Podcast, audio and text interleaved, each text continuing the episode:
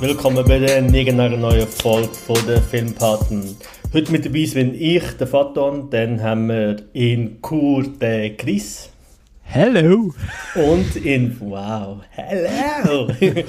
Und in äh, Vinti haben wir den Dario. Hello. Hallo, oh, die tiefe Stimme. Ich habe ein bisschen an Bruce Willis erinnert. Darth Vader. Oder Darth Vader. Oh, Ja, geil. Bruce Willis, glaube ich, nicht mehr, nachdem er irgendwie wie viel, acht faule Filme rausgebracht hat, das Jahr. Nein, letztes Jahr. Hey, ha- hast du, wann hast du letztes Mal einen Bruce Willis Film geschaut und gedacht, oh, der ist nicht schlecht? Ähm, Sarah Gates, hat mir nicht das so schlecht gedacht. Wisst ihr noch, was es da geht? 2008 ist das, oder? Ja, schon länger her. Aber nachher, ja, ist es ein bisschen bergab. Doch, Ding, Looper habe ich gut gefunden. Looper, stimmt. Ja. Ja. Looper ist glaub ich, der letzte. Der Rest ist mir echt ziemlich egal. Gell, er ist für, für acht, nein, ein- eine neue Kategorie bei der Goldenen Himbeere. Hat er glaubt, gell? Die acht Ja, genau. schlechtesten Bruce Willis Film oder welcher ist der allerschlechteste? Genau. Und pro Jahr, also pro, für 2021, das ist schon krass, ja. Ist Bruce Willis der Vin Diesel aus den 90er? Jetzt Moment. Nein, Spaß, Spaß. Das ist ja nicht, das ist ja nicht. Nur weil sie glatzköpfig sind, sind sie nicht das Gleiche. Bruce Willis hat ein paar sensationelle Filme auch gemacht. Ähm, und ein paar Klassiker, aber ja. Das äh, nehme ich wieder zurück. Ist nur noch eine Frage. Wir haben ja Riddick gefunden vom Vin Diesel. Ah, geil. Das war geil, gewesen, ja. Ist nicht schlecht gewesen, oder? Also Eigentlich. damals geil, aber wann hast du das letzte Mal gesehen? Ja, eben damals. Eben. ich habe ein bisschen Schiss, dass der schlecht gealtert ist. Darum habe ich den auch nicht mehr geschaut. Ich habe wie Schiss, dass der mir versagt, wenn ich ihn nochmal schaue. Ich glaube, das ist so ein Film, wo ich heute würde sagen, oh,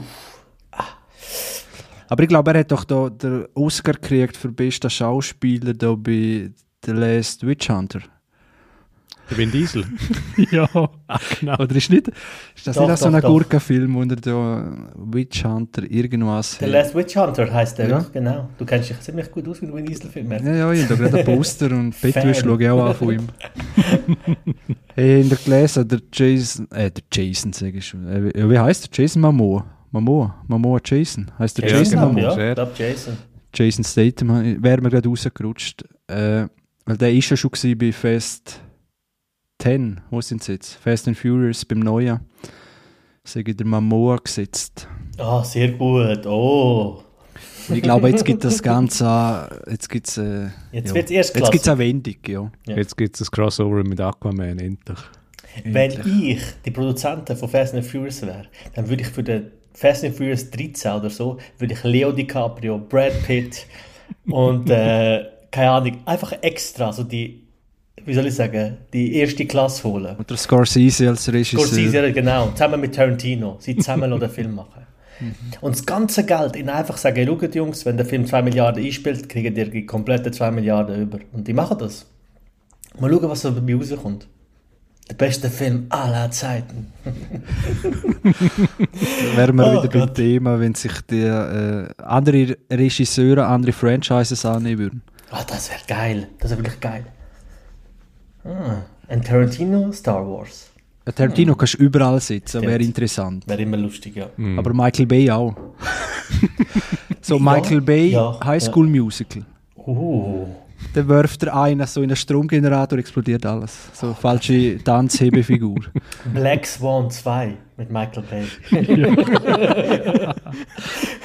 Michael Bay kannst du überall rein tun. Das ja, ist- das stimmt. Das ist wirklich lustig. Das ist ja geil. Okay.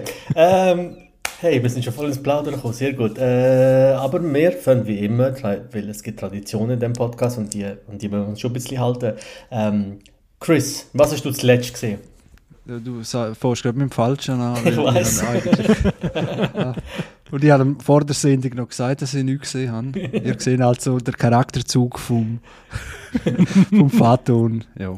Siehst du mein Zwinkern mit meinem Auge? ja, nein, gesehen ich nicht. Weil Ich ich, bin ich weiß nicht, wenn du Schussbrenner. siehst, weil du, bist auf dem Bildschirm am, am äh, Suchen, was du mal geschaut hast. Ich bin da gerade händeringend am Film suchen rausgekommen. Nein, ich habe Ted Lasso weiter geschaut, habe ich in der Oh. letzten Folge äh, Und? schon gesagt. Und ja, es ist ja auch eine Drama-Comedy, Mhm. nicht nur Comedy. Und äh, finde ich weiterhin genial. Ich bin, glaube äh, ja, voll, keine Ahnung, 7, 8 in der ersten Staffel. Und das finde ich echt immer noch genial. Ich habe noch Gutes gehört. Werde es weiter schauen und bin gespannt, was der Dario gesehen hat.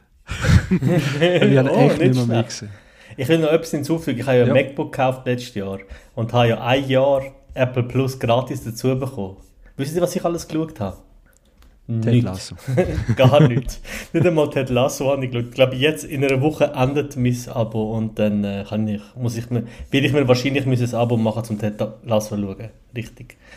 Richtig dumm von mir. Ja, so ist das Leben. Ähm, Du Dario? le lebst über, in der Überhol auf der Überholspur, nicht der Selbstverständlich. Gell? Selbstverständlich. Einfach ein Apple Plus Abo und ja, interessiert niemand, ob du es schaust oder Ich sage nicht. dir etwas, ich schaue erst Ted Lasso, wenn Apple mich bezahlt. Monatlich. Für 5 Stutz. Das, ist- das ist eine Ansage. Selbstbewusst ist um. Mhm. Gell? Äh, schaut an Apple, falls ihr das hört, weil ich weiß, ihr hört das sicher, dann. Äh, ja, wo ist der Money, Mann? Wo ist der Money?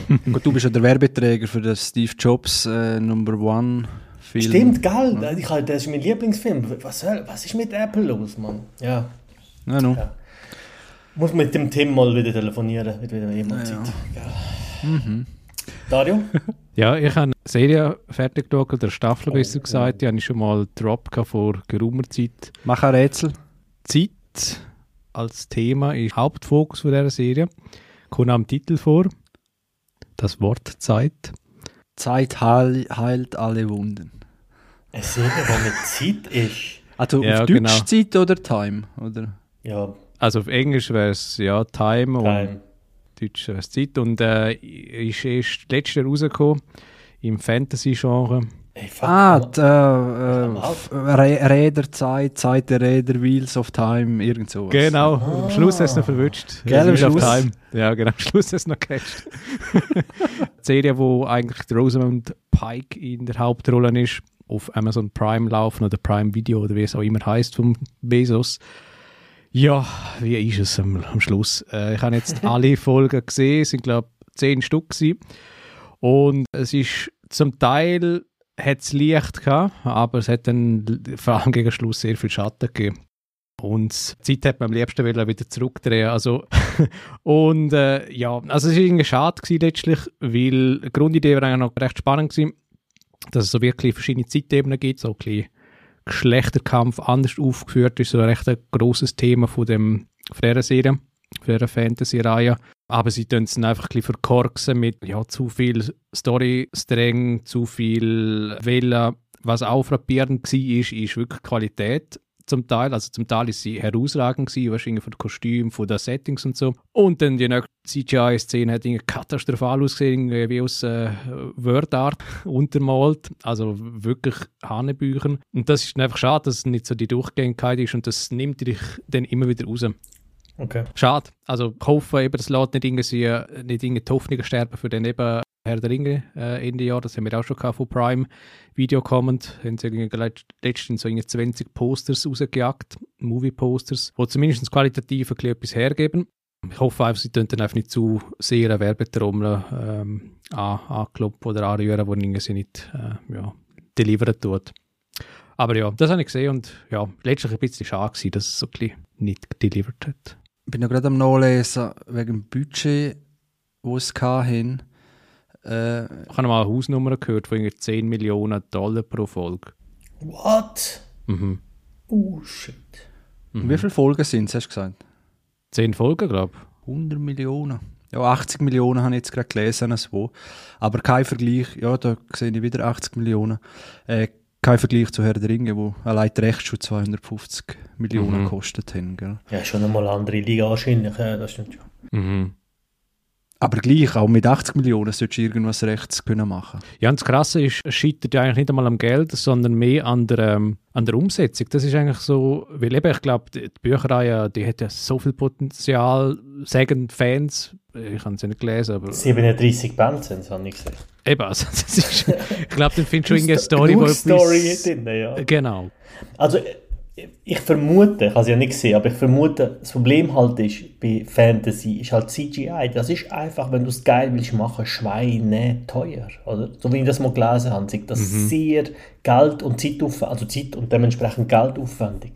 Und ich glaube, mit, mit dem Geld, wenn du jetzt keine mit dem Geld etwas machst wie eine Dramaserie wie Sopranos, no problem, weil da musst du vor allem halt, hast ein bisschen Kamera, hast das Team drumherum, aber das geht noch, die Schauspieler musst du bezahlen, aber glaube, bei Fantasy ist halt wirklich das Money, wo halt alles drumherum noch reingeht, aber das ganze CGI, das ganze Technische. Ja, und es hat, glaube ich, noch zwei Sachen gegeben. Zum einen eben die Ambition, die wir hatten. Also, sind, glaube ich, mhm. wirklich viel anreisen wollen und dann, ich glaube, zum Teil das Budget vielleicht nicht so geschickt investiert haben. Das ist mal ein Issue.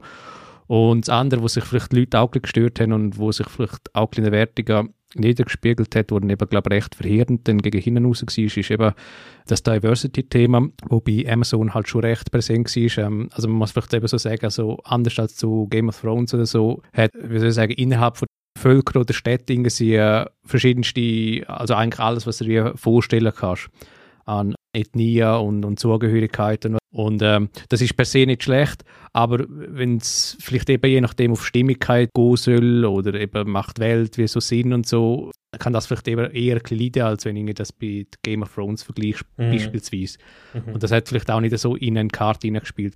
Ja, und da, ich meine, das ist einfach auch das ist einfach auch ein Marketing-Ding und ich weiß nicht, ob sich Amazon mit dem Gefallen gemacht hat, weil jetzt schaut man halt auf das noch viel mehr, jetzt achtet man noch mehr drauf und ich meine Amazon, die, die für extrem schlechte Arbeitsverhältnisse stehen, dass die sich jetzt dort Gedanken machen.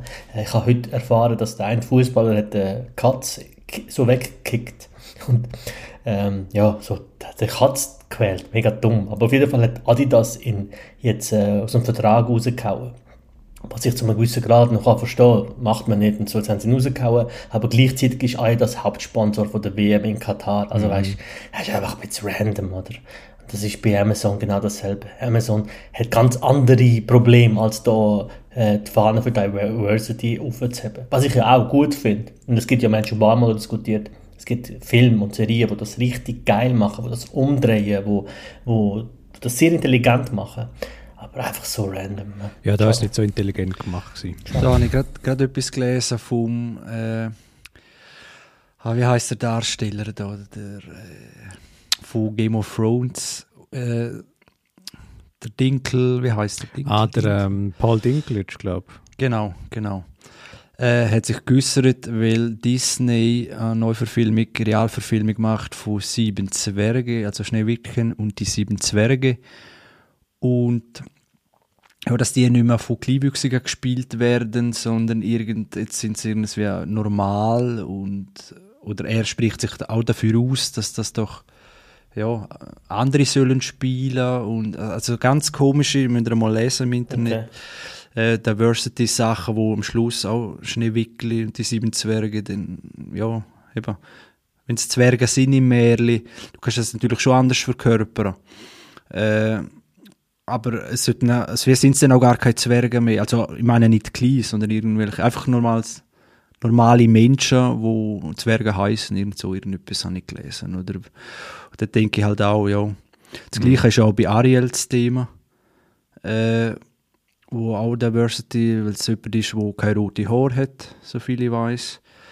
Äh, ja, und so weiter. Also Disney ist dort ganz äh, bei all diesen Franchises, die es jetzt nochmal neu auflegen, ja, irgendwie dran, das anders dann besetzen, könnte man meinen. Ja, es ist ein sehr schwieriges Thema dort. Und mein mhm. Anwalt winkt mir gerade Händeringend zu, dass ich da eigentlich ja, nicht mehr soll sagen und mich schon recht Scheiße gelitten Also, ich, ich habe fertig. Also ganz ehrlich, was die, was die sieben Zwerge und was Ariel macht, ist mir scheißegal. Also weißt ganz ehrlich, das ist mir sowas von egal. Und dass sich Disney da wieder in Sachen hineingibt, ach, ja, weißt du, Disney, das ist Wayne. ja, ja das ist mehr so Zeitgeist, weißt wo, wo das widerspiegelt. Oder äh, weniger geht es um Disney, einfach eben, man sieht es bei Amazon, Disney bei den Großen. Sie wissen nicht recht. Ja. ja also sie jumpen einfach auf einen Train und, und, und zwar auf den falschen und tun ihn noch falsch repräsentieren. Ich meine, dass, dass wir Diversity haben, dass wir auf so Sachen sensibler sind, finde ich super. Die Frage ist einfach, wie ich gesagt habe, wie machst du das? Machst du das intelligent? Machst du das richtig? Wieso redest du überhaupt darüber? Oder wenn es wirklich um Diversity geht, dann droppst du das raus und fertig, diskutierst gar nicht. Aber das schon zu sagen, das schon äh, Promo daraus zu machen, das ist genau der Film, wo nachher allen auf den Sack geht. Was aber trotzdem nicht heißt, dass Diversity nicht richtig und gut ist. Also weißt, das ist einfach wichtig, weil Gegenpositionen äh, sind dann gerne die Leute übernehmen das und sagen, ich bin Scheiß und verstehst und das. Weil ich finde es schon gut, grundsätzlich, dass man sich mehr Gedanken darüber macht, ähm, finde ich geil, finde ich eigentlich gut, finde ich wichtig. Ja, bei James Bond haben wir es ja auch schon ein bisschen gehabt. Genau. Genau. Ja. Also kann man, kann man machen. Die Frage ist, wie, eben, wie machst du das? Wie, wie, wie stellst du das dar? Ich glaube, es gibt gute, intelligente Möglichkeiten. Und es gibt eben Unternehmen, die einfach darauf reiten, weil sie auch einfach, weil sie einfach auch Promo, positive Promo für sich machen wollen. Und dass man einfach darüber redet und sich darüber aufregt und darüber redet. Und das ist einfach etwas. Ähm, Beep Disney. ich habe mich selber piept. Beep Disney und Beep äh, Amazon, ganz ehrlich. Einfach etwas. Ja, die Werbung äh, können wir nie mehr schalten von denen. Danke, Fatum. Gern, sehr gern. Ich will Apple Money, man. Der Real Shit. Als ob Apple doch voll das geile Unternehmen. Ja, das ist ja. Als ob die China zu erbärmlichen. Ja, genau. Ja, fuck. Okay.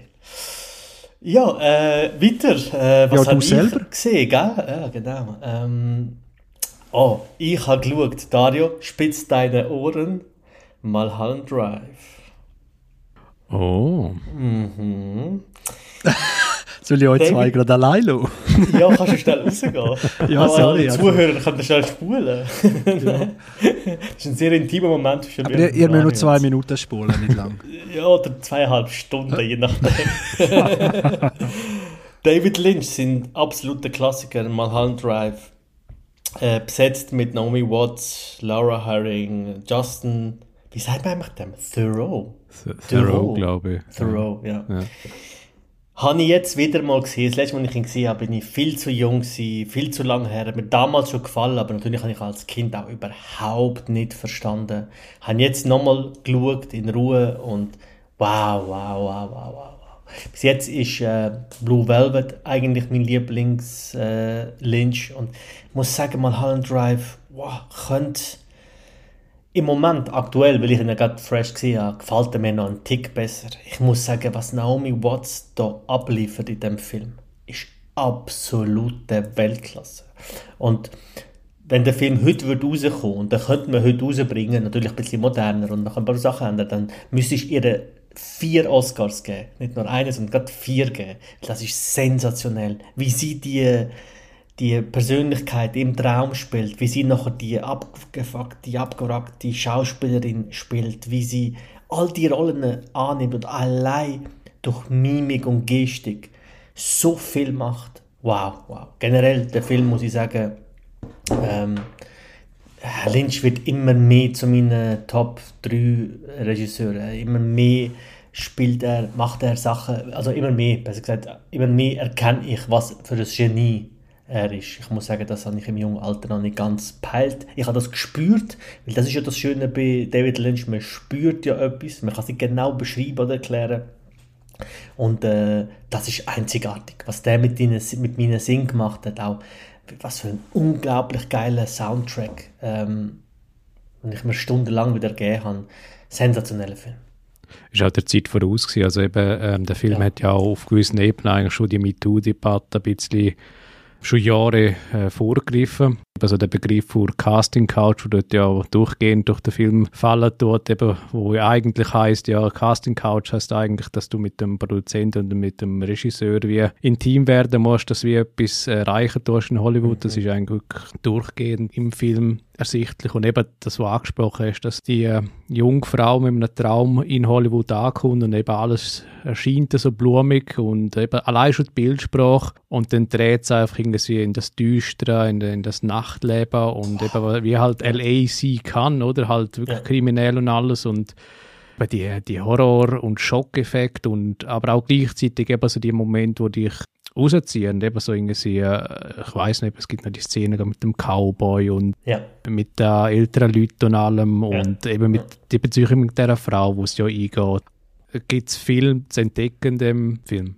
Ja, absolut. Will ich auch unbedingt nochmal schauen. Ähm, will ich nochmal wieso sehen und also könnte jetzt locker heute und morgen nochmal schauen. Also wirklich ein Film, wie du sagst, wo man so viel entdecken kann, ähm, wo sehr viel mit einem macht und wo eben, wie du sagst, in der Zeit voraus ist, das stimmt. Und auch, auch heute kannst du raus, den so rausdroppen und äh, sensationell. Hat die Säure eine Serie gegeben? Hast du es gewusst? Mhm. Ja, ich habe das Buch, also ich habe verschiedene Bücher über den Lynch Ja. gelesen und es ist, glaube ich, noch recht spannend gewesen. Ja, genau, es ist wirklich die Idee umeinander gewesen, ähm, wir wollen eine Serie machen, Mulholland Drive und dann haben sie es, glaube ich, wirklich gepitcht gehabt. Mhm. Es hat, glaube ich, am Anfang wirklich so einen Pilot sollen geben, wo Genau. länger hätte sollen sein und dann irgendwann hat das glaube der Produzenten nicht gefallen, es wäre zu teuer geworden und dann haben sie glaube ich das Projekt komplett canceln und dann hat glaube der Lynch wie sehr stark darum gekämpft, dass das Ganze wirklich noch auf die Leinwand kommt und dann hat er einfach das Ganze in einen Film verpackt und ja, der Erfolg hat ihm letztlich dann recht gegeben, oder? Absolut. Und ich hätte das, hätte das, äh, hätte das dem Film nicht gegeben. Der wirkt so rund. Der wirkt so, als ob er genau das Drehbuch eins zu eins so geschrieben und umgesetzt hat. Man merkt nicht, dass da etwas, weil anscheinend während der Dreharbeiten hat man ja, also er hat angefangen, die Pilotserie zu drehen, also die Pilotfolge für die Serie zu drehen und hat währenddessen noch einen Film daraus gemacht. Also da merkt man auch, dass jemand das Handwerk beherrscht, oder? Und, ähm, also ich muss auch sagen, dass Naomi, ich, ich muss sagen, dass bei dem Film ich nicht jede Rolle super besetzt finde. Ich finde bei Lynch eh, ich finde, hat, das ist meine wirklich persönliche Meinung, ich finde, er hat eher ein Händchen für Frauen als für Männerrollen. Ich finde, er besetzt bei Männern manchmal Leute und, oder, wie soll ich das sagen, ja, so, so Leute, die ich nicht gesehen oder die ich nicht dort innen gesehen Der. Anwalt winkt, er winkt, ist gefährliches Terrain, musst du aufpassen. Ich nehme alles wieder zurück. Äh, ich nehme alles wieder zurück. Das ist die beste Besetzung aller Zeiten. Ah, Ich habe das Schreiben bekommen. Ich finde jede einzelne Besetzung von diesen Männern perfekt. Ja, das ist genau so. genau, genau. Nein, ich finde, er, er hat da äh, nicht immer das Händchen, aber für Frauen, für Frauenrollen, wie er die besetzt, er hat absolutes Auge dafür.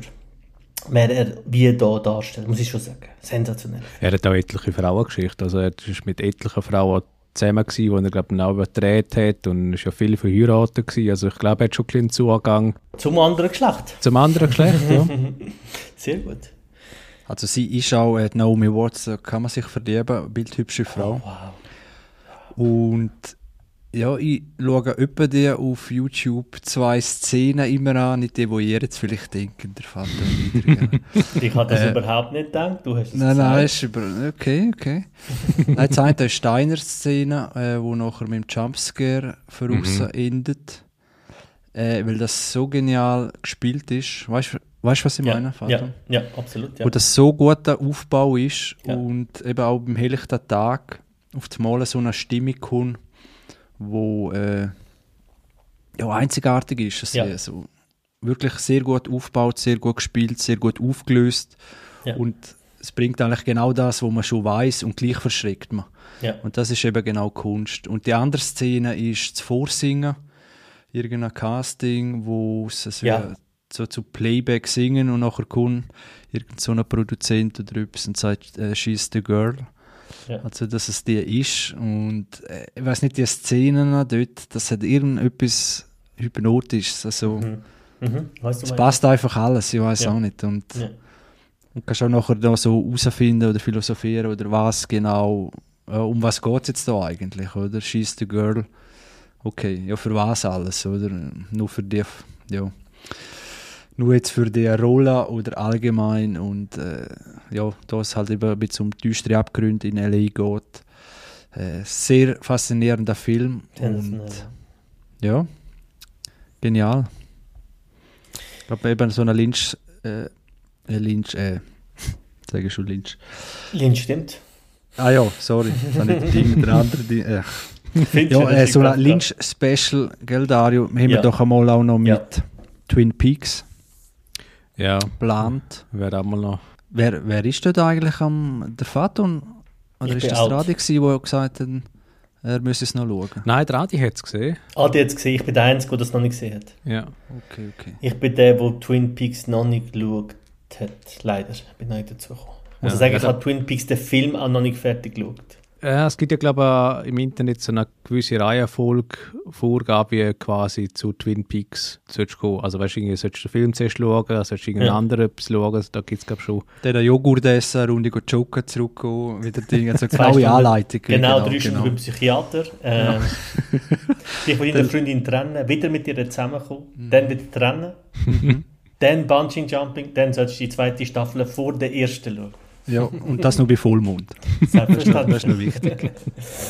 Geil, gut. Ja, Lynch muss man eh, also Lynch, Lynch, über Lynch kann man 100 Millionen Stunden reden, aber ich über den Film ein bisschen recherchiert habe und geschaut habe, ist unglaublich, wie viele Theorien und, und Sachen und was auch interessant ist, ist, was würdest du sagen, Dario, was ist dein Lieblings-Lynch? Schnell, nicht lange überlegen, schnell, schnell, schnell, schnell. Ja, Mulholland Drive hat mich schon recht geflasht, da weiß ich halt noch. Eraserhead hat mich schon auch beeindruckt. Mhm. Dort hat sie wirklich das Schwarz-Weiß gemacht. Mhm. Und da- sind Bilder drin, die einem nicht mehr aus dem Kopf gehen. Und eben halt das ganze Twin Peaks, das ist halt als Topic sehr faszinierend. Also alle. Ja, vieles. Du, was willst du sagen, äh, Chris? Ja, mal Holland Drive. Eben, das ist jetzt das, was ich auf YouTube einfach mir die Szene Ja. wieder mal gebe, darum wird es schon das sein. Ja. Aber ich habe noch gar nicht viel gesehen, ich habe vielleicht zweimal gesehen, Mhm. in voller Länge. Zuerst mal überhaupt nicht, ja, denkt, wo bin ich jetzt da? Oder ja. So ganz komisch. Das zweite Mal kriegst du schon mehr mit. Und irgendwie löhnt eben die Szene dann nicht los. Und das ist Ja. eben das, was er schafft. Ja. Genau. Blue Velvet. Ah, ist immer, glaub, immer noch ein Hauch für. Auch wenn ich, ja, ich muss mehr Zeit lassen. Ich glaube, Blue Velvet hat halt einfach. Ah, da, da, da, da hat noch etwas, wo ich kann das nicht erklären. Ja, Aber ist ja gut, hat ja Platz für alle, oder? hat ja Platz für alles. stimmt. Hat ja Platz für alle. Ha? Den Planet. Es hat auch Platz für den nächsten Film von dir, Chris. Also, ich habe Ted Lasso weitergeschaut. Wie sieht es bei dir aus, Dario? Der Ball ist weitergegeben, Dario. Okay. Ich dann so schnell einen in die Runde werfen, der älter ist. Contact habe ich gesehen. Mit Jodie Foster. Sagt euch das irgendetwas? Ja, Aliens irgendwas. 1997 rausgekommen. Aliens, genau. Sagt mir ein bisschen. Ja, ja. Der Matthew McConaughey ist eigentlich einer, glaube ich, von diesen Sci-Fi-Blockbuster gegen die Jahrtausendwende hin gewesen. Er hat extrem viel für damals bekannte Schauspieler dabei an dem Film gehabt. Und für vieles, oder für viele gilt das, glaube ich, wirklich als Vorgänger von Interstellar.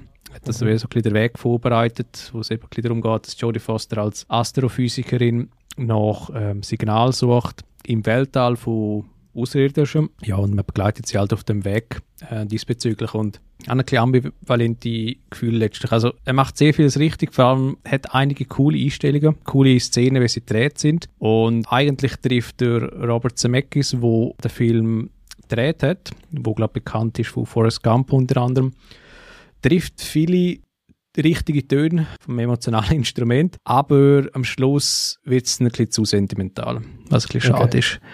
Wie es ein bisschen inszeniert wird, ist dann sehr, sehr, sehr kitschig. Okay, schade. Schade. Mich hat es gedacht, Interstellar hat das im Finish besser herbekommen, wo ja auch recht emotional Mhm. ausgelegt worden ist. Und das hat mir dort viel besser zugesagt. Das ist, ein bisschen, das ist ja auch abgespaced gewesen, sagen wir es mal. Ich kann sagen, bei Kontakt ist, ist auch sehr abgespaced. Aber bei Interstellar ist das einfach ein mit, mit viel mehr Finesse, mit viel mehr Tiefgang abgeliefert worden oder inszeniert worden von Nolan. Und bei, bei Contact ist das wirklich leider ein bisschen zu. Das machst du mich aber schon neugierig, ehrlich gesagt. Ja, es ist, Ja. es ist eben noch spannend, weil man muss sagen, im Film muss man zugute halten, dass es einer der wenigen Filme ist, wo die Frage, wer in Anführungszeichen richtig liegt, in Bezug auf außerirdische Intelligenz oder wie man mit dem umgeht, schaut man es strikt rational an oder schaut man es eher auf die religiöse Art und Weise an. Der Film wagt die Diskussion zwischen Glauben und Nicht-Glauben und dort das auch ein verkörpern mit den Charakteren von Jodie Foster und von Matthew McConaughey. Und dort funktioniert der Film recht gut, ist auch recht intelligent von der Dialog, würde ich sagen. Aber eben, es, es gibt dann gleich wieder die Moment, wo es einfach zu cheesy wird. Das ist dann wirklich schade. Glauben ihr, dass Kontakt noch stattfindet mit Außerirdischen? Glauben ihr an Außerirdische? Was denken ihr?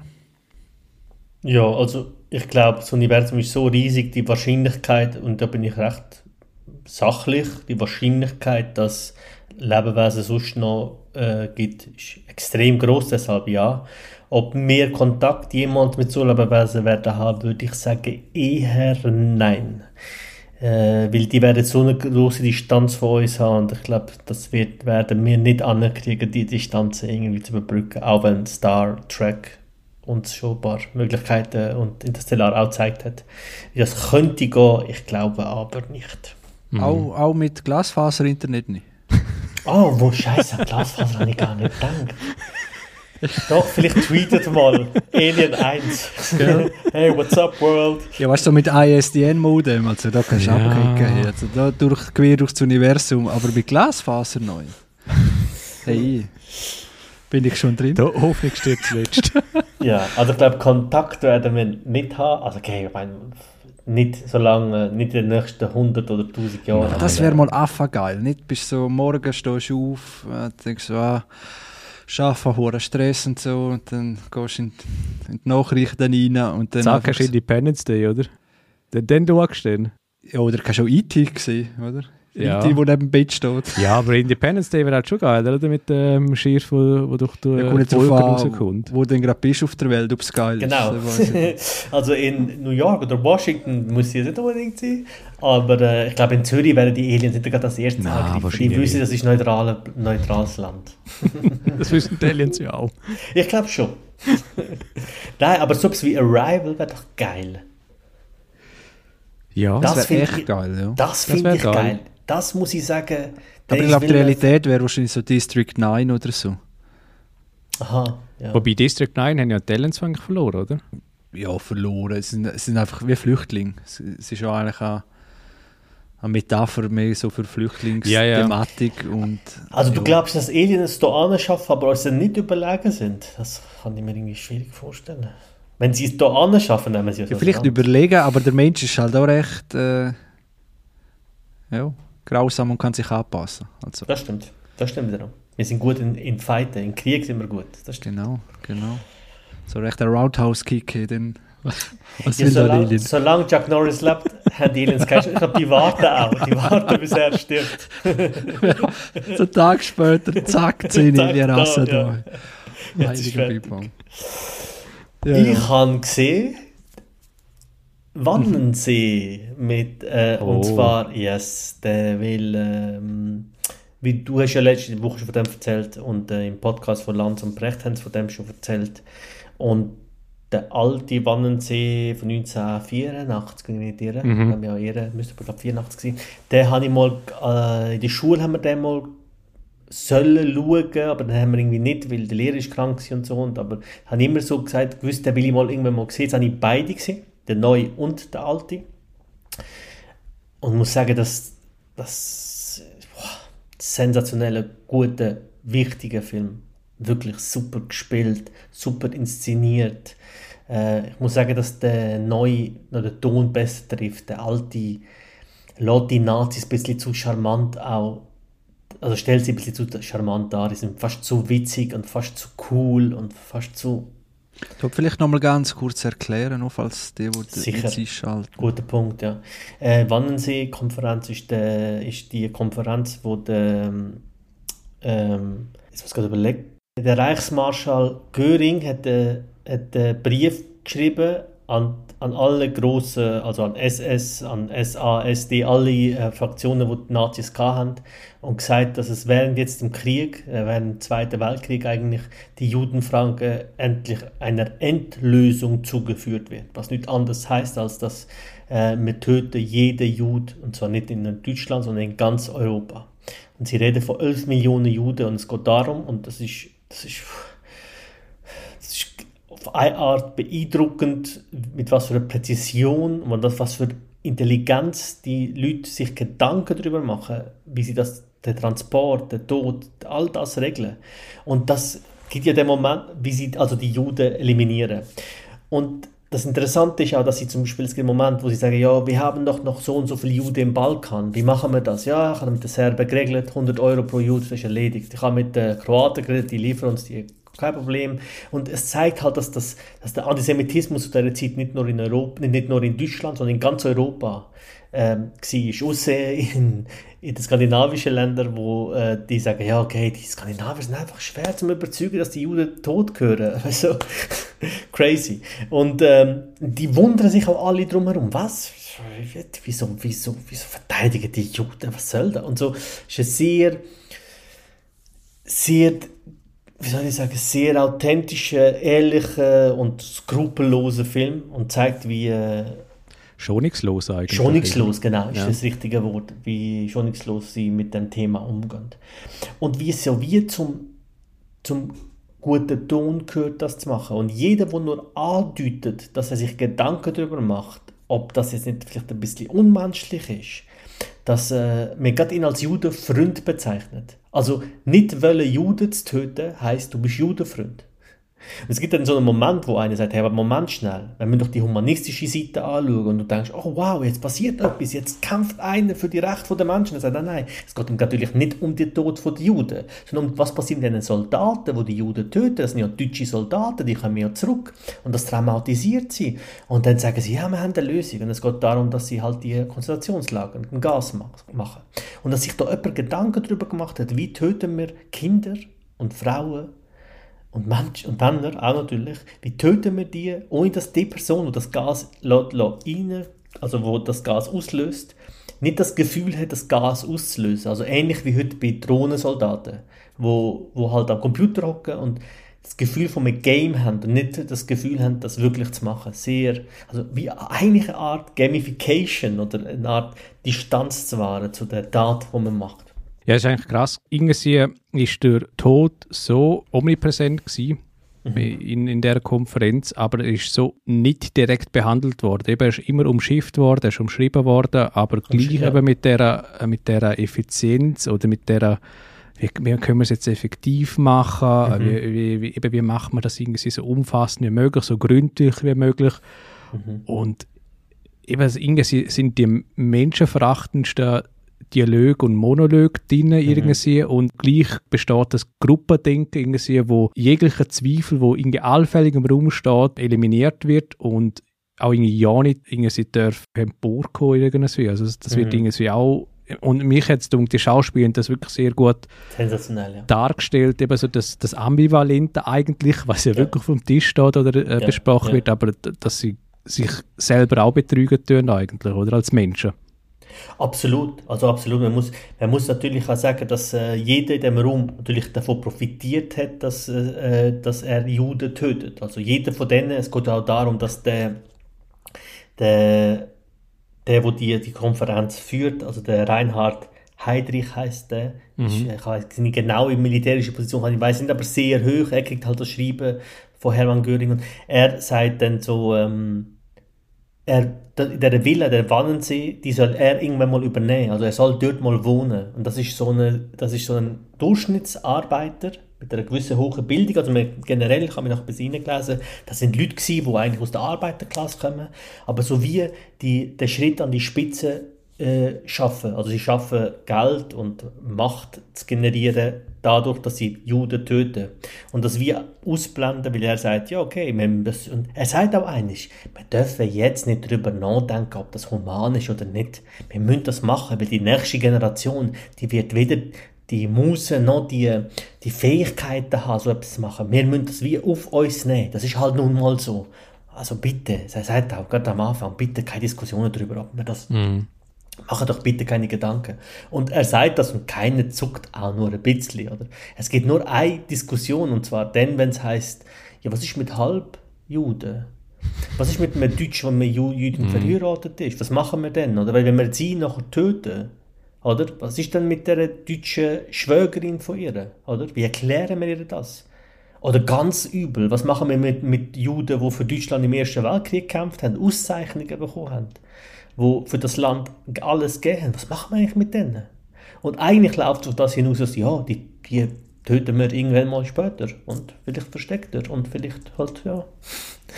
Also, grausamer, aber sehr wichtiger Film. Unbedingt ist in der ZDF-Mediathek immer noch drin, kann man sich geben. Ähm, der alte ist, ist eine halbe Stunde kürzer. ist, äh, hat einen gewissen Charme von dieser Zeit, aber ich finde, der neue macht um, also der von 2022 macht um Welten ähm, Sachen besser, spielt Dialog besser, sind die, äh, generell einfach der, der, sag mal, rundere Film. Und man hat auch noch recherchiert, also man hat im ersten Teil noch gewisse Fehler gesehen und die hat man Nachhinein noch korrigiert und das hat man dort auch. Also sehr, sehr empfehlenswerter Film. Ich habe den sogar zweimal geschaut, weil irgendwie glaubt man das nicht. Irgendwie kann man sich das wie nicht vorstellen. Wird dort, wird dort, wie ist dort die Rolle vom Hitler? Was ist das ein Befehl oder wie, wie ist das Ganze dort stand gekommen? Also eben Hermann Göring gibt eigentlich den Befehl mhm. und er und ein paar Generäle, die dort dabei sind, sagen auch, dass sie mit Adolf Hitler geredet haben und Hitler so wie weil das ist der Moment, äh, wo die Amerikaner eigentlich und die Engländer den Deutschen den Krieg erklären. Und dann sagen, hey, jetzt sind wir zu weit gegangen. Weil vorher haben die ja Deutsche schon Juden gejagt und gemacht und das hat man wie so toleriert, aber es ist aber wieder der Moment gekommen, es geht zu weit. Und die Antwort auf das ist dann, dass Hitler sagt, jetzt müssen wir unbedingt äh, dem ein Ende bereiten. Und es gibt einen Moment, wo die ja sagen, hey, wir sind mitten im Krieg. Wir können doch nicht 11 Millionen Leute hier jetzt organisieren, töten, machen, Soldaten abstellen, Lastwagen, Züge. Wir, äh, sie sagen irgendwie, wir liefern am Tag so und so viele Tonnen Gewehr und Munition. Woher warten wir doch mit dem? Zuerst der Krieg, danach kümmern wir uns um die Juden. Und dann ist ganz klar, dass jedem, dass das heißt, nein, nein, nein, nein, nein, nein, das gehört dazu, das ist ein Teil von dem Krieg. Und Hitler hat ganz klar gesagt, dass wir das, die Endlösung jetzt führen müssen. Und Hermann Göring hat uns den Auftrag gegeben und da gibt es keine Diskussion. Es gibt aber eine Diskussion, nämlich, was der Hitler auf keinen Fall will zu dieser Zeit, ist Unruhe in der Bevölkerung. Darum wird die Diskussion, ob man jetzt halbe Juden tötet oder ob man eben so Verschwägerte tötet, dort ist der Hitler nicht so radikal wie die Leute im Raum die sagen ganz klar, die, die müssen weg. Nein, es gibt dann so Aussagen wie, ein Viertel Jude ist immer noch Jude. Oder gibt es die Aussage, ja, was ist mit den alten Juden oder was ist mit den halben Juden? Ja, aber mit jeder Generation sind es immer weniger Juden, weil die heiraten, dürfen ja nur noch Deutsche heiraten. Dann sagt der eine, es geht wieder 100 Jahre. Das ist ihm zu lang. 100 Jahre sind ihm zu lang, um Juden auszurotten. Crazy, absolut crazy. Und das, ist, das wird ernsthaft diskutiert, nicht in so einem Witz oder so als Spaß oder so. Also weißt nicht so als, als Aussage sondern so wirklich ernsthaft als Traktantum auf der Liste wird das diskutiert. Was ist mit Viertel Juden? Langt das zu warten, ob sie in 100 Jahren aussterben, weil sie so quasi in ihm gibt? Oder töten wir sie jetzt? Also abartig. Unvorstellbar irgendwie. Gar nicht ja, so schwer, schwere Kosten, habe ich letztes Mal schon gedacht. Gerade mhm. nicht in der Stimmung für das, obwohl es sehr wichtig ist. Aber ich sehe gerade in der Mediathek bis 2027 ist der noch verfügbar? Also natürlich ist das schwere Kost, selbstverständlich. Ich meine, das kann man nicht cool finden oder so, aber dadurch, dass die Konferenz ja sehr sachlich geführt wird, ist es nicht so wie eine Doku schauen, wo sie zeigen, wie Konzentrationslager und die mhm. Leichen. Es ist nicht die schwere Kost. Es ist eigentlich eine sachliche Diskussion. Und es ist ja kein Doku, sondern ein Spielfilm. Das heißt, dort gibt es keine die ganzen moralischen Sachen werden dort nicht besprochen, weil die das auch nicht besprochen haben, sondern dort wird rein nur das abgehandelt. Also eigentlich bist du am Meeting mit, mit einer gewissen Pause dazwischen, bist du dabei.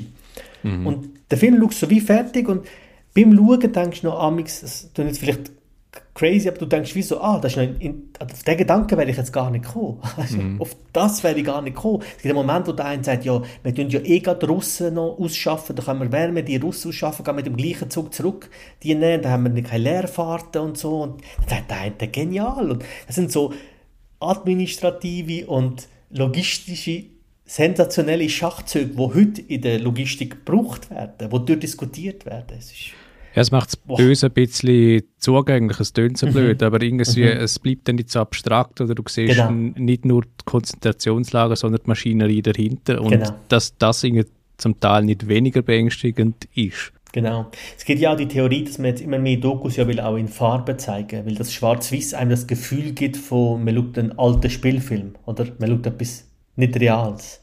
Und das ist halt bei dem Film auch super, dass es ist halt es ist alles alt natürlich, es ist alles, spielt zu dieser Zeit halt, 42, 43, bin gar nicht mhm, sicher, mm, genau. ich 43 rum.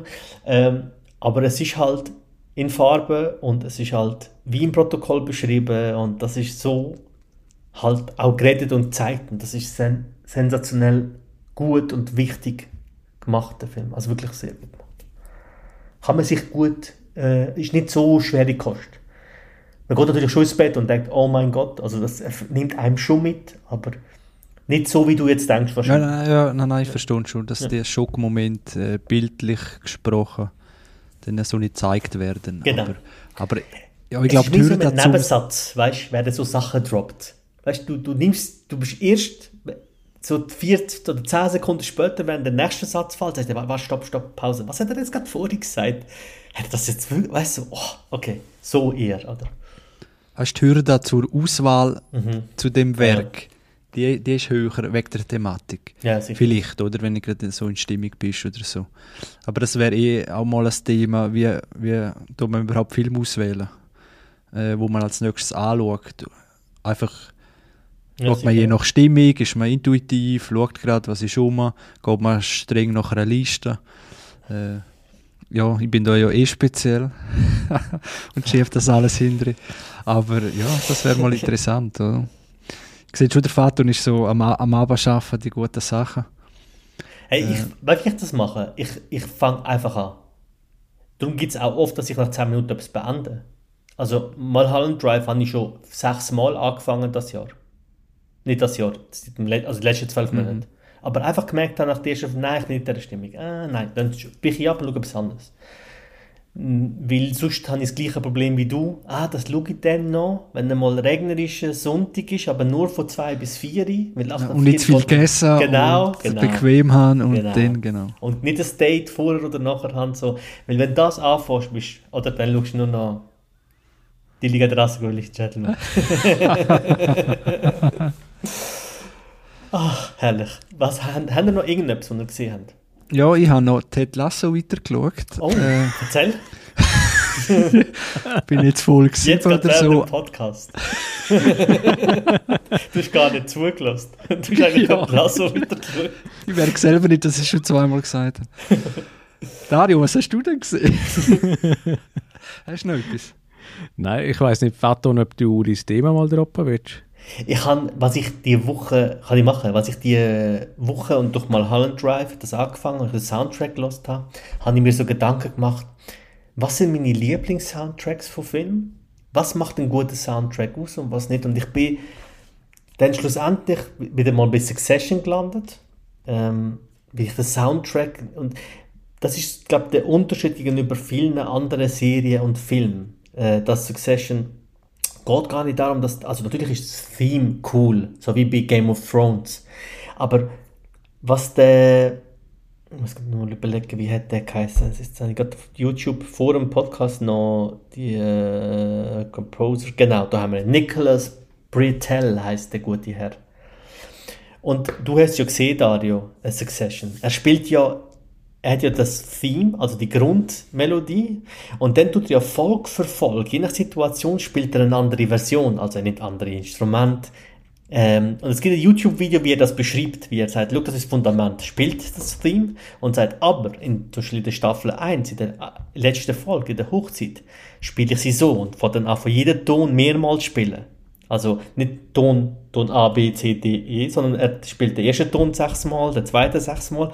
Das gibt eine ganz andere Dynamik. Das füllt den Raum und den Film oder die Serie, die Folgen noch viel mehr. Und dann habe ich gesehen, dass der zum Beispiel auch, äh, dass er auch zum Beispiel bei Moonlight äh, den Soundtrack gemacht hat, wo mir auch sensationell gefallen hat. Dann habe ich gemerkt, ah, okay, Big Short hat zum Beispiel auch den Soundtrack gemacht, der auch sehr, sehr gut ist. Weil ich zum Beispiel bei Moonlight gemeint habe, dass die Klasse, weil er spielt ja viel klassische Musik auch in, in Filmen und in Serien. Also so klassische Werke, wo er ja spielt, oft. Und ich habe immer gemeint, das sind schon klassische Werke, die es gibt, die werden einfach eingespielt. Aber nein, er komponiert sie extra für die Filme.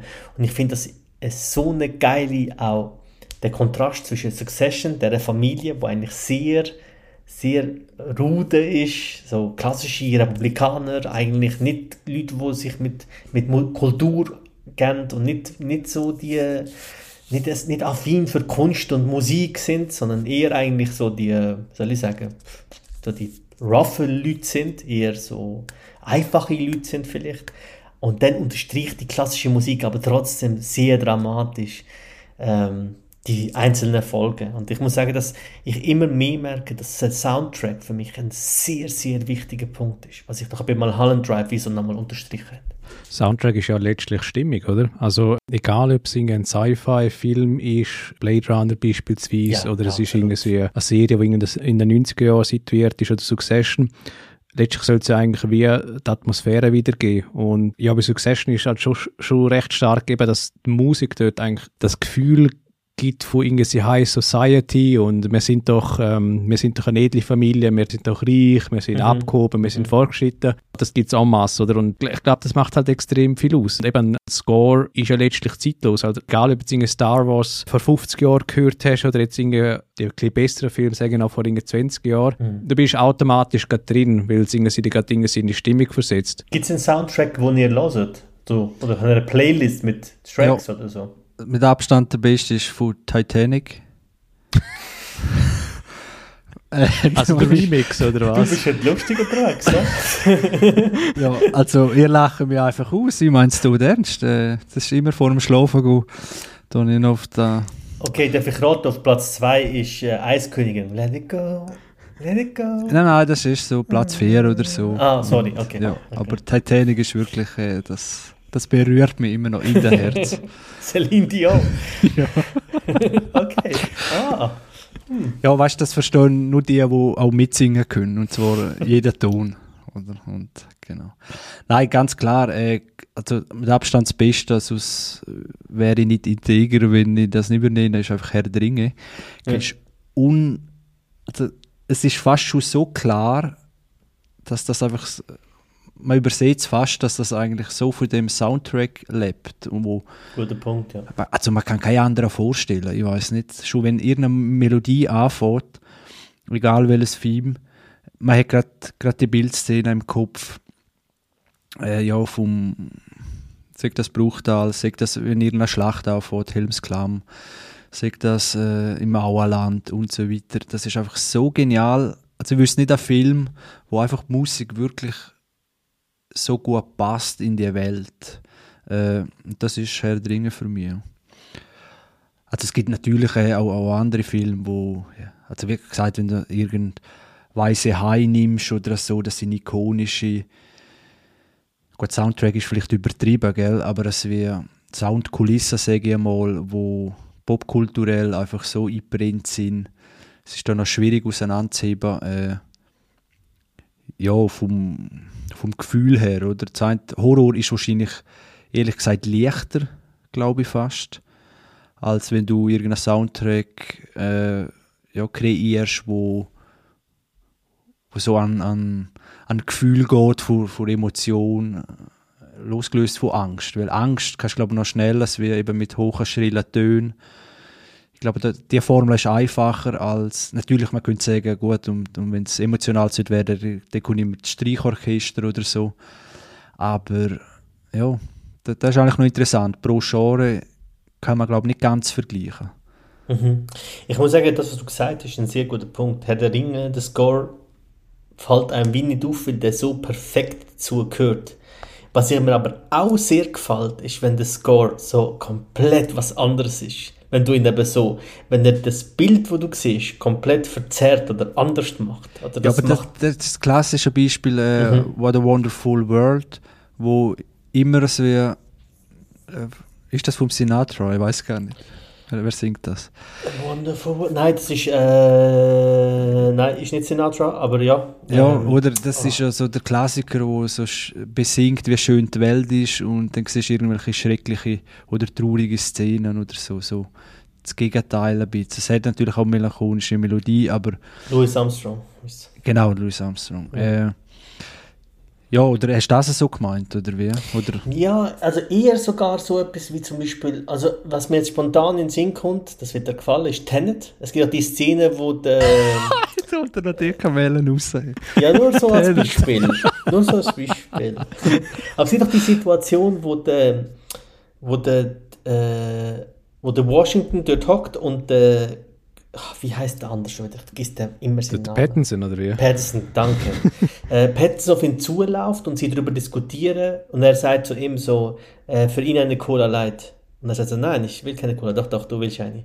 Und dann ist der Sound sehr aggressiv, das ist eine Gitarre, die so, eigentlich passt gar nicht, weil sie hocken dort in Indien draussen.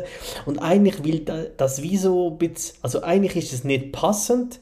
Im Nachhinein verstehst du, wieso der Soundtrack so gewählt ist, weil für, für Patterson ist das ein Moment von, oh mein Gott, oder? Er trifft jemanden, den er eigentlich aus der Zukunft schon kennt. Und für ihn ist das der Moment ja so. Und er muss es wie mit Alkohol, der Moment überhaupt, also für ihn ist es ein mega verzerrter, emotionaler, crazy Moment, aber für, für Washington eigentlich, und für den Zuschauer ein ganz normaler und das mag ich schon sehr, oder was äh, Social Network Steve Jobs machen.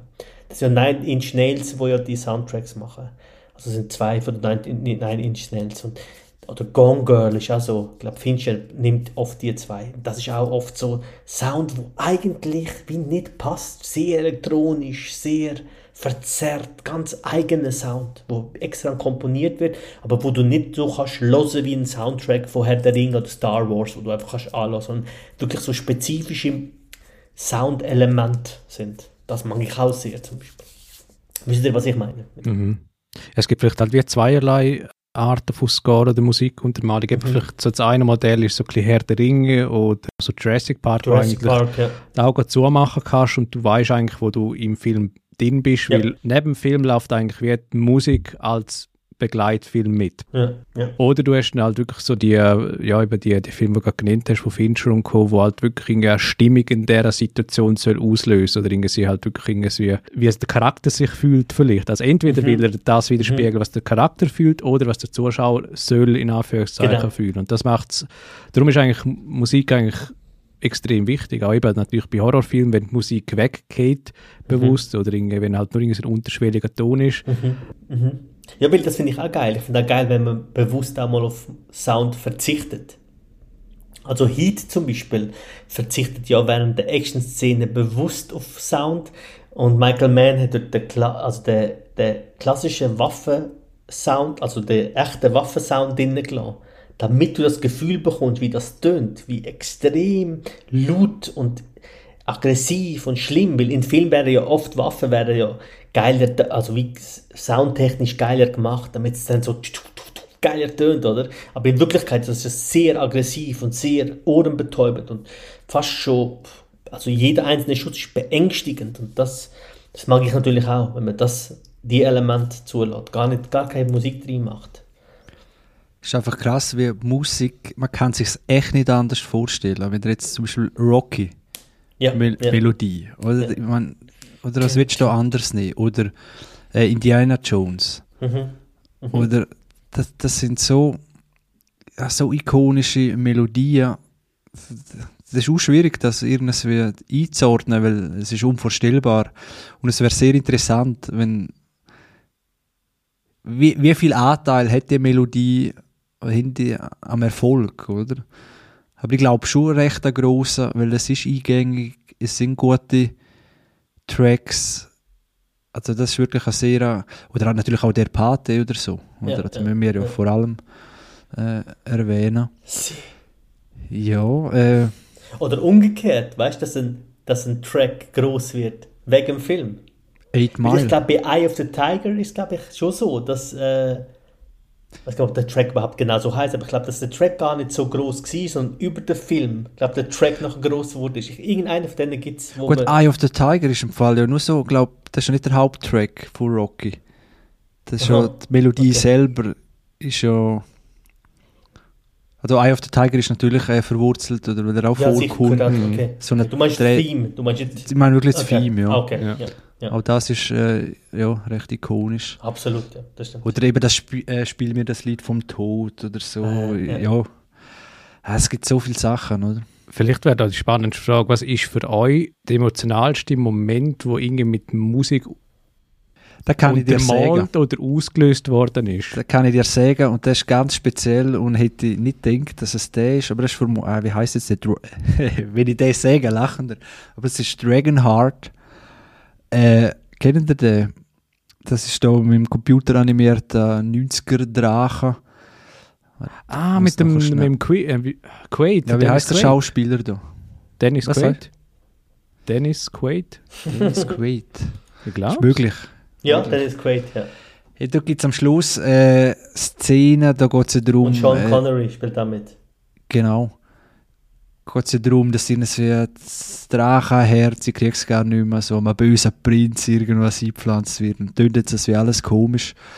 Auf alle Fälle stirbt der, also Spoiler, stirbt der Drachen am Schluss und irgendwie sehr ein emotionaler, das ist der Edelmann, wie heißt jetzt der Edelmann, hat der geschrieben, irgendein Soundtrack. Äh, und ohne den wäre das nicht so emotional geworden. Es ist ein wunderschöner Score, To the Stars, vom irgendwas Edelmann heißt der, glaube ich, muss ich nochmal schauen. To the Stars heißt das, ein sehr schöner Score und passt perfekt in die Emotionalität rein. Äh, und der ist mir geblieben, ja, was mir auch geblieben ist, kommt mir auch noch in den Sinn, ist etwa ähnlich emotional gewesen, weil ich gleich alt bin. Äh, tönt jetzt auch ein bisschen blöd, ist wirklich Free Willy. wo ähm, Ah, ja, klar. ja. so ja, der, absolut. Der Score dort hey, und dann schafft er es und äh, das ist schon hure emotional für so, keine Ahnung wie alt ich dort gsi bin. Gell? Und dort hat die Musik und so Der Score ist sicher- besser als der Film. ja, ja, ja. Aber eben, weißt du, das sind so die äh, ja, Mhm. ersten Filme, wo man so richtig emotional. Also Dario, um deine Frage beantworten, sind wahrscheinlich die ersten emotionalen Szenen in einem Film, wo du es wie so bewusst wirklich wahrgenommen hast, wo, wo dann geblieben sind. Oder wie ist es bei dir? Ja, also ich, es gibt glaub, unzählige Momente. Aber eben einer, wo, bei einem Film, den ich erst relativ kürzlich gesehen habe, das ist äh, 2001, dann relativ spät gesehen. Und eben Ah, dort ja, hast du ja. allein schon gewisse, eben äh, vom Anfang an, dann hast du zwischendrin wieder so, wirklich die Momente, wo auch irgendwie wirklich Szene, die bleibt zwei oder drei Minuten lang drauf. Und dort ist die Musik so entscheidend und dort trägt die Musik eigentlich die Szene. Mhm.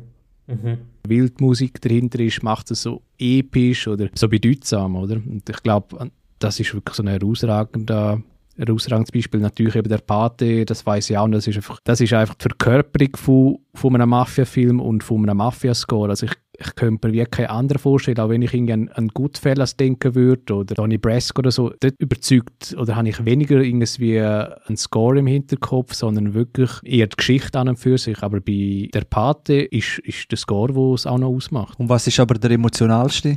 Weißt du, Seba? Jetzt kommt es aus, Dario. Jetzt, musst Jetzt kommt es aus. Ja. Ich glaube, wer wirklich stark war, ist, Leon der Profi gegen Mhm. Schluss, wo er Mhm. wie das Zeitliche segnet, Spoiler. Nein, das ist dort wirklich eine Todesszene, die, glaube ich, wirklich zwei oder drei Minuten verstauert oder wirklich auch extrem stark aufgebaut wird, durchgeführt wird. Sein Abschied, aber dann auch wie irgendwie böse gleich nicht gewinnt, wie es halt so häufig ist.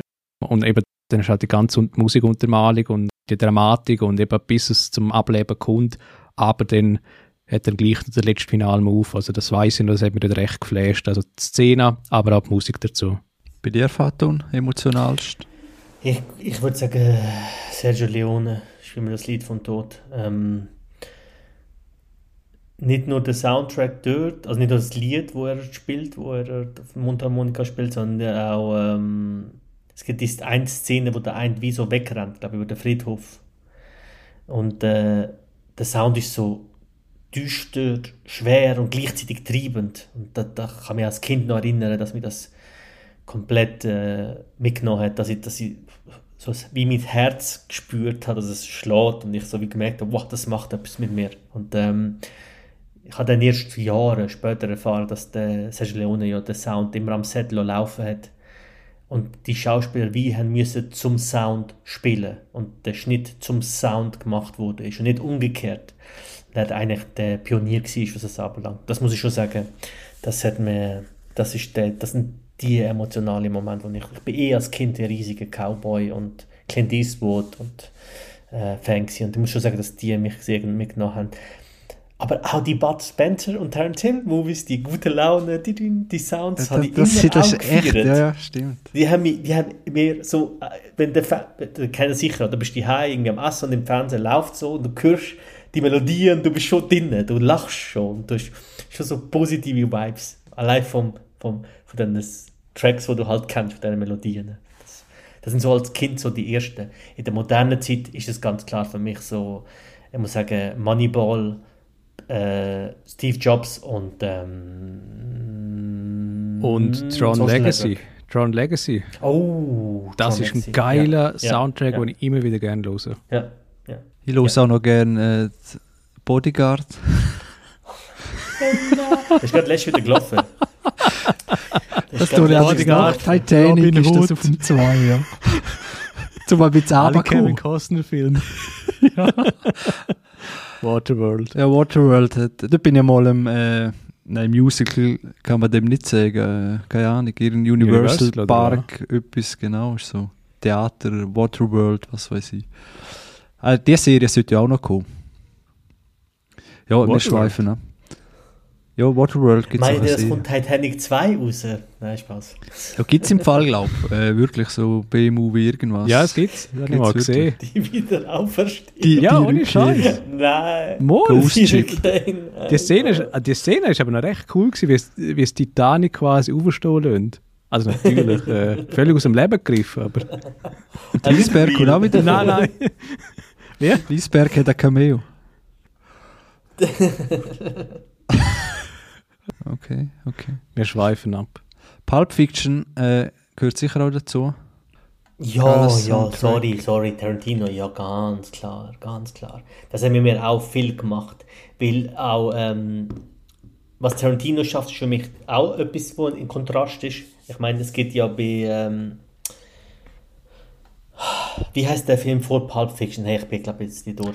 Ähm, Reservoir Dogs. Reservoir Dogs, danke vielmals. Bei Reservoir Dogs gibt es ja die Szene, wo, wo ihm das Ohr abschneidet, dem Polizist. Mhm. Und da läuft so ein richtig geiler 60er Jahre äh, Rock-Track. Und der ist so geil. Es ist so richtig dün, dün, dün, so eine geile Gitarre, die so vorangeht und er schneidet ihm eigentlich das Ohr ab. Und er tanzt so dazu. Und der Kontrast von dem sehr geilen, fröhlichen Track, wo so abgeht, mit, mit der Szene, wie er ihm eigentlich das Ohr abschneidet, das Mhm. schon. Ja, das ist recht cool. Ja. An zwei habe ich auch noch zu nennen. Äh, Ja. Episode 1, Endfight mit dem Darth Maul, Duel of the Fates. Das ist auch recht ein epischer Moment gewesen, wirklich Ja. spezifisch für die Szene. Und natürlich dann auch für den Chris natürlich Twin Peaks. Der Ja, Opener. das, ja, das, also das ist irgendein Bass, oh, keine Ahnung, was ist das? Wo, für ein, schon das Instrument ist nicht definierbar. Und wenn man das so hört, das ist, könnt es nicht beschreiben. Ja. das ist Melancholie in, in ja. einem Ton. Ich weiß nicht, das ist echt. Wenn das anfängt, bist du gerade drin. Das, ja, das, das hat auch etwas, der Soundtrack. Hast du schon mal gelost, äh, Faton? Der, der Score von Twin Peaks. Äh, nein, Kennst du den? Nein. Ah, okay. Ja, wenn der mal. Ja, ich weiß nicht, ob man den auf so eingehen kann, ohne Nein, quasi Szene im Hintergrund. Mhm. Ob das schon so wirken würde. Dann musst du gerade einsteigen, das ist gerade von Anfang an. Okay. Ich will mir jetzt, jeden, jetzt, wo ich jetzt, äh, jetzt will ich mir eh den Film geben und dann mal mit der Serie anfangen. Ist, ist er im Film auch? Also ist es vom Film? Ist er auch dabei oder ist es noch in der Serie? Das Also in der Serie definitiv und in der. Ich vermute schon. Ich vermute schon. Im Film ist doch der MC Hammer. Allein schon mitspielen, ja genau. das. ich habe noch, ich hab noch zwei Filme. Eine auch ein alter als Kind. Das ist nicht MC Hammer, aber Sorry. ähnlich.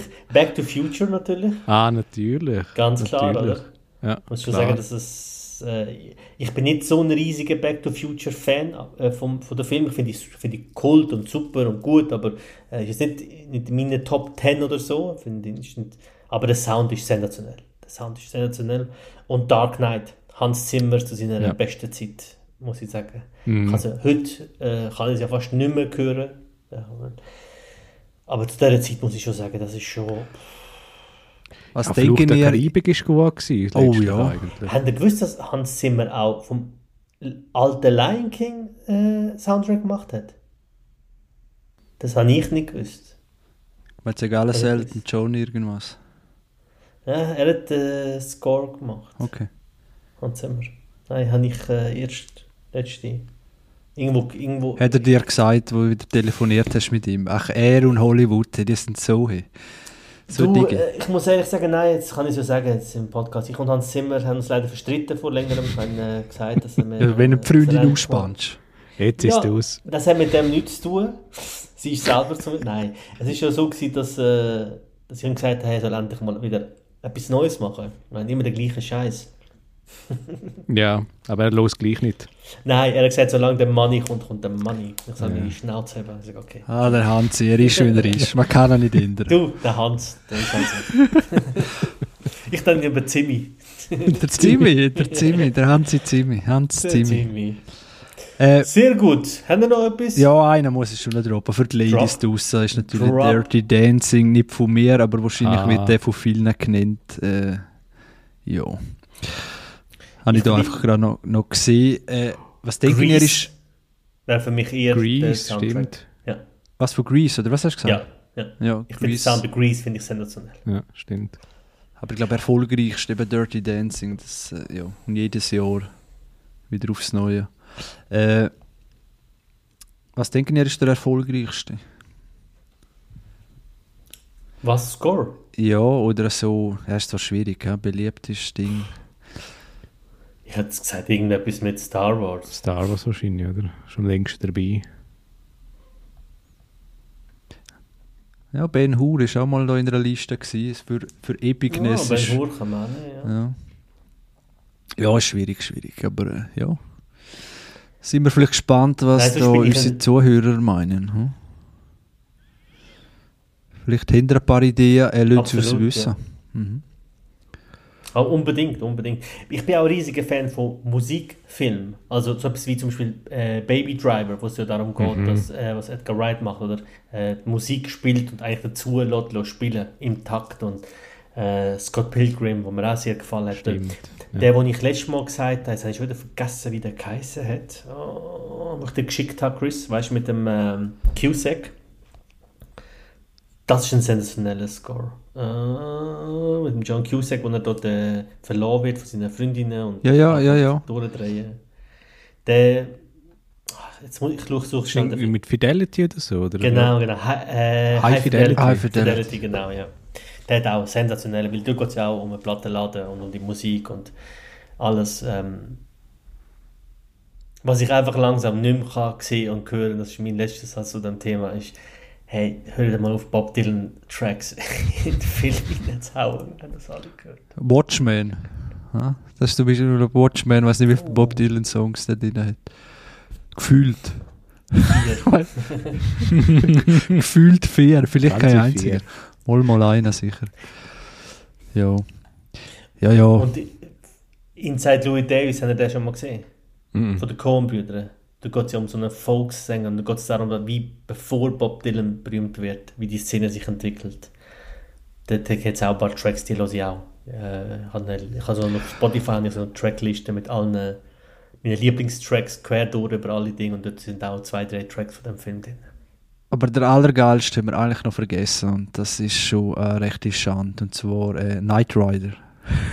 Oh, Wenn das anfängt, also das ist, ist Oh. genial. Sensationell. Ja. Rider. Ja. 80er Jahre muss ich eh sagen, der Sound habe ich als Kind nicht gefühlt, aber je älter ich werde, umso mehr fühle ich dieses Synthi. Und Drive natürlich noch. Jetzt gehen wir Ja, immer mehr. oh, ja. Oh, den ich Der- vorher ich reden, auch wieder gerne. vergessen, genau. Der ist super. Ja, Chris, drop doch noch so ein. So etwas. So, so ein guter. So. Ja, so ein extrem guter. Ja, so Saturday Night Fever ist natürlich, dort habe ich auch die Stimmlage wieder ein bisschen amigs. Den kann ich gerade übernehmen von Titanic zu Bodyguard, Saturday Night Fever und dann schlafe ich dann langsam mal ein. Sehr gut. Sehr gut. Mhm. Gut, schreibt uns, was habt ihr für Ideen? Schreibt auf Instagram, äh, auf Twitter, wo auch immer. Äh, was sind eure Lieblings-Soundtracks?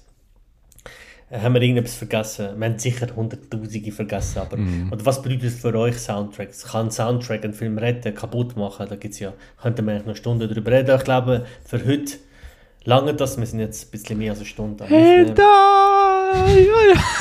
Wow. wow. Gänsehaut, ich sehe das nicht. Oh, Gänsehaut. es ist, Das es ist unglaublich. Stimmt.